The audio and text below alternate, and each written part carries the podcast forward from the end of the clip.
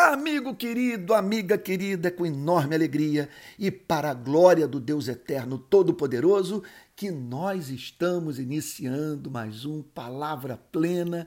Bom dia! O texto para o qual eu gostaria de chamar sua atenção nessa manhã é o que se encontra na segunda carta de Paulo a Timóteo, no capítulo 1, versículo 6, que diz assim: Por esta razão, venho lembrar-lhe que reavive o dom de Deus que está em você pela imposição das minhas mãos.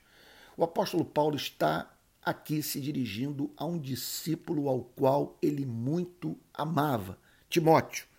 No verso 4, Paulo declara: Lembro das suas lágrimas, estou ansioso por ver você, para que eu transborde de alegria. Esse é o melhor contexto para a admoestação, quando o amor é pressuposto quando há interesse real pela vida daquele ao qual nós estamos exortando. Isso faz com que a exortação seja recebida, conforme se costuma dizer, de coração aberto. Seja bem acolhida. E aqui o apóstolo Paulo chama Timóteo para usar o dom espiritual que havia recebido da parte de Deus da forma mais ampla possível. Ele havia sido ordenado para o ministério sagrado mediante reconhecimento público feito pelo apóstolo Paulo. Paulo, portanto, havia é, orado por Timóteo com imposição de mãos, testemunhando publicamente o chamado de Timóteo para o exercício do ministério pastoral. E então ele faz esta exortação: reavive o dom de Deus que está em ti. O que nos leva a não usar um dom espiritual? Entre as muitas respostas que poderia dar para essa pergunta, me permita, por conta da exiguidade de tempo, é, tratar de três questões relacionadas a essa pergunta central. Primeiro lugar, a culpa. Segundo lugar, a perda do foco. Terceiro lugar, o medo nós podemos deixar de usar um dom espiritual em razão do sentimento de culpa. Olha, na minha vida, quando eu sinto que me tornei indigno, e na verdade sou indigno por exercício do ministério pastoral, mas às vezes eu me sinto especialmente indigno em razão de alguma tolice, de algum comportamento infantil meu. Nessas horas eu penso da seguinte, da seguinte forma: olha, num mundo com tanta necessidade como esse, eu não vou gastar o meu tempo no confessionário, sabe, em busca de expiação, numa introspecção mórbida, suicida, sabe, nesse, nesse boicote psicológico infernal que me impede de ser útil. Então, o que, que eu vou fazer? Eu vou confessar, me apossar imediatamente do perdão e ir adiante. O tempo que, portanto, eu ia, sabe, eu, eu gastaria nesse, nessa introspecção pavorosa, que não produz fruto algum, eu vou gastar servindo a Jesus, confiando mais na misericórdia dele do que na minha inocência. E crendo, portanto, que seu sangue é suficiente para me purificar de toda transgressão e assim no minuto seguinte ao pecado cometido e confessado oferecer novamente meu corpo a Deus para que ele se expresse através da minha pobre vida. Nós podemos também deixar de usar o dom recebido por perda de foco deixarmos de fazer aquilo para o que Deus nos chamou. E quando nós nos envolvemos com tarefas que não dizem respeito ao nosso chamado principal, corremos o risco, portanto, e isso ocorre inevitavelmente, na verdade, de não termos a bênção de Deus para aquilo que estamos fazendo. É quando, portanto, é, perdemos de vista o fato de que Deus nos chamou para o cumprimento de algumas tarefas especiais, não precisa ser uma específica Contudo, é, mesmo quando nós estamos trabalhando é, em torno de um eixo, dois ou três de atividade ministerial, no meu caso, por exemplo, eu estou envolvido com as redes sociais até o talo, trabalho no Rio de Paz, na, na, envolvido com manifestações de rua, luta pela justiça social, combate à violação de direito, também exerço o ministério voltado para a igreja, pregando em congressos, escrevendo livros, é a igreja do país, e ainda o meu trabalho como pastor na igreja local. Agora, apesar dessa multiplicidade de atividades, eu me sinto acossado por uma série de sugestões, de sugestões. Há talentos que eu identifico que Deus me deu, isso me permita dizer, é, é sinal de saúde humana, você reconhecer o, a obra da graça de Deus em sua vida. Então, eu identifico alguns talentos, mas que não fazem parte do meu chamado principal. E, portanto, eu tenho que, conforme se costuma dizer, é, esses dias até eu li um livro sobre isso, chamado Minimalismo fazer o mínimo possível e da forma mais eficiente e atendendo, portanto, o meu chamado. Agora, nós podemos também deixar de usar o nosso dom por receio. Receio de sermos perseguidos por causa da justiça, receio de sofrermos retaliação, é, receio de não sermos bem acolhidos por aqueles aos quais nós queremos servir, e tudo isso deve ser enfrentado pela fé. Não tomando eu, ser forte e corajoso. Palavras do Senhor nosso Deus para o seu servo Josué, lá em Josué capítulo 1, versículo 9. Não temas nem te espantes, porque o Senhor teu Deus é contigo por onde quer que andares. E aqui está o apóstolo Paulo dizendo: venho lembrar-lhe, seja qual for a circunstância, seja qual for a pressão que você esteja recebendo ou sofrendo, reavive o dom de Deus que está em você pela imposição das minhas mãos. Por que reavivar o dom? Em primeiro lugar, por causa da contribuição singular que você tem a dar à vida. Esse, esse, é, essa água do Evangelho cristalina, santa, que abençoa, que comunica refrigério, sabe? Quer dizer, vai ser passada por você é, de uma forma totalmente singular. Há uma contribuição que você tem a dar à vida que é insubstituível, em razão de não haver uma outra pessoa igual você. Olha, não é pieguice isso que eu estou dizendo, não. O que eu estou falando é fato que você tem uma história de amor com Deus. Você revela um lado do amor divino que ninguém mais pode revelar. Você tem uma história para contar. Esse dom vai se expressar de, por, através da sua vida por meio, repito, da singularidade do seu ser. Portanto, você deve reavivar esse dom. Isso também em razão da necessidade da igreja. A igreja precisa de você. Repito, a seara é grande e os cearenses estão poucos.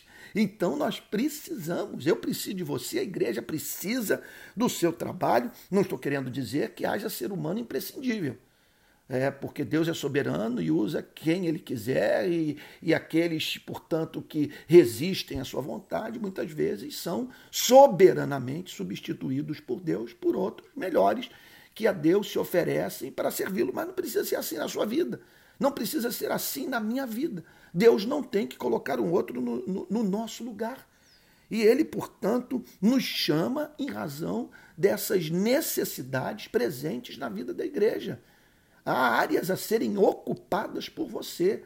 É, é, há uma contribuição a você a, a, ser dada por meio da sua vida. E veja só, que vai atender uma necessidade do, do corpo de Cristo, que lá na ponta representará uma igreja mais madura, mais sadia e mais útil para a sociedade. Também, é, respondendo essa pergunta, por que reavivar o dom? É, penso que é oportuno é, responder a essa questão central dizendo que há uma necessidade não apenas no âmbito da igreja local, da qual você faz parte, mas uma necessidade no mundo. Então, é, uma tarefa a ser cumprida pela igreja e que será levada a cabo de uma forma mais ampla, mais eficaz, por meio da sua contribuição. Isso vai representar na, no serviço da igreja ao mundo mais pessoas alcançadas, mais homens e mulheres conhecendo o amor de Deus que está em Cristo, mais gente dormindo o sono dos justos, conforme se, se, conforme se costuma dizer, em paz me deito e logo pego no sono, porque, Senhor, só tu me fazes repousar seguro. Mais gente glorificando a Deus, mais gente deixando de oferecer o seu corpo ao mal e, portanto, tornando a vida nesse planeta mais difícil.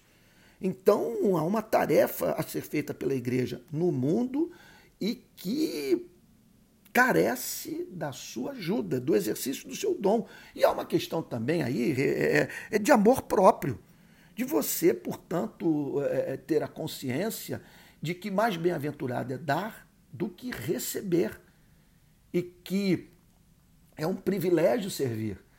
E que há bênçãos que estão reservadas para a vida daqueles que ofereceram seu corpo a Deus, a fim de que Deus, através das suas vidas, revele sua beleza ao mundo. Agora, como reavivar o dom? Em primeiro lugar, orando.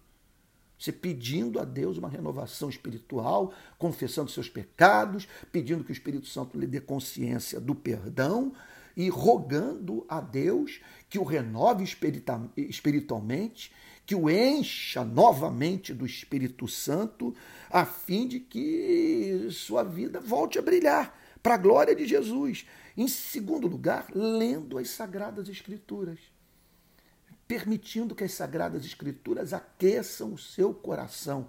Mostrem, portanto, a relevância do trabalho a ser feito e fazendo com que você se apaixone novamente pela igreja e pela obra missionária.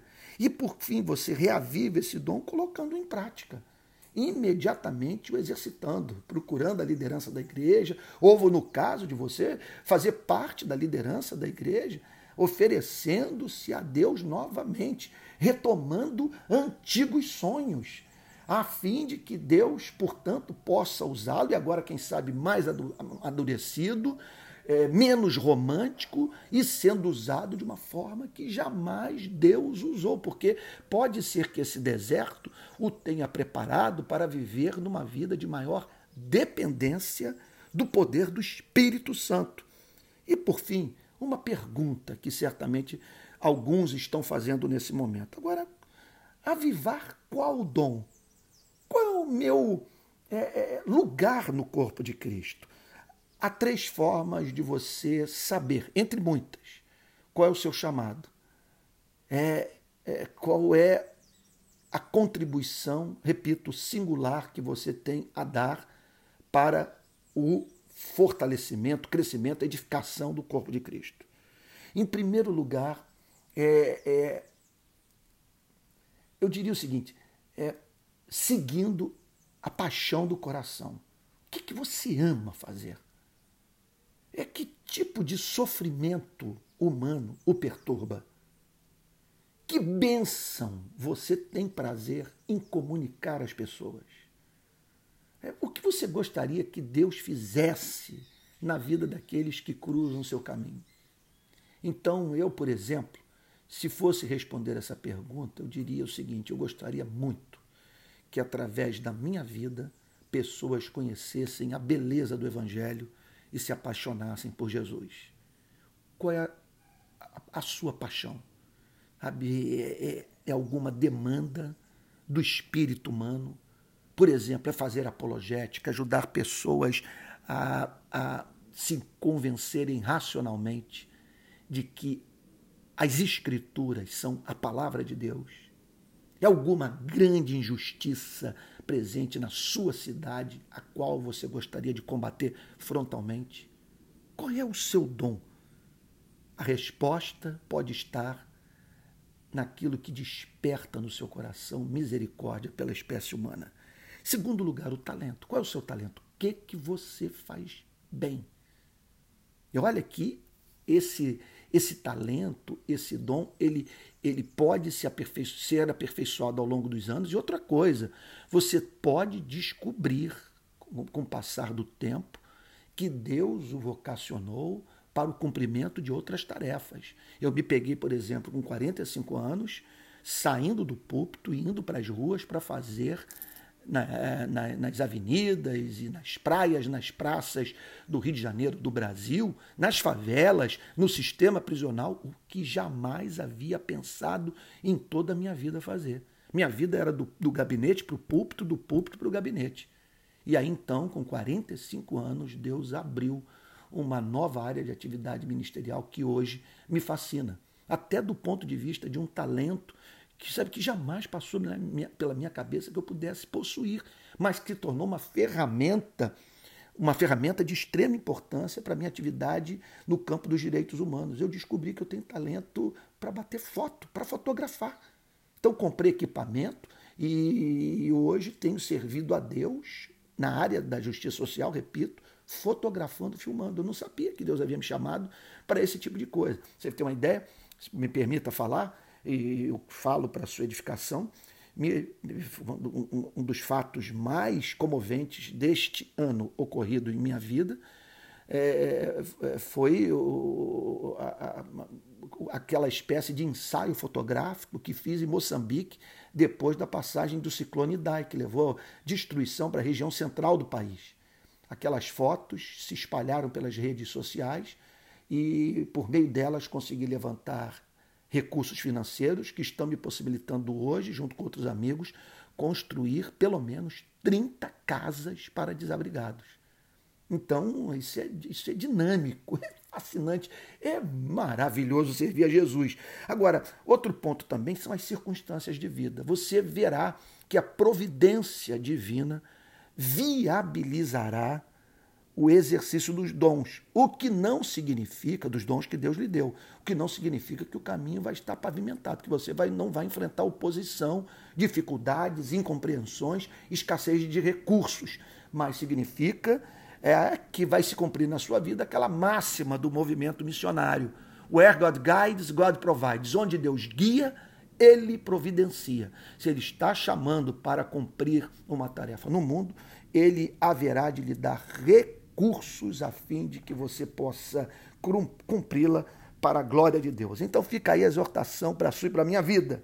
Por esta razão, venho lembrar-lhe que reavive o dom de Deus que está em você pela imposição de minhas mãos. Que Deus o abençoe e que a igreja o receba de novo na plenitude do espírito e do exercício do seu dom espiritual, e isso para a promoção da felicidade do corpo de Cristo, felicidade do próximo e para a glória de Deus.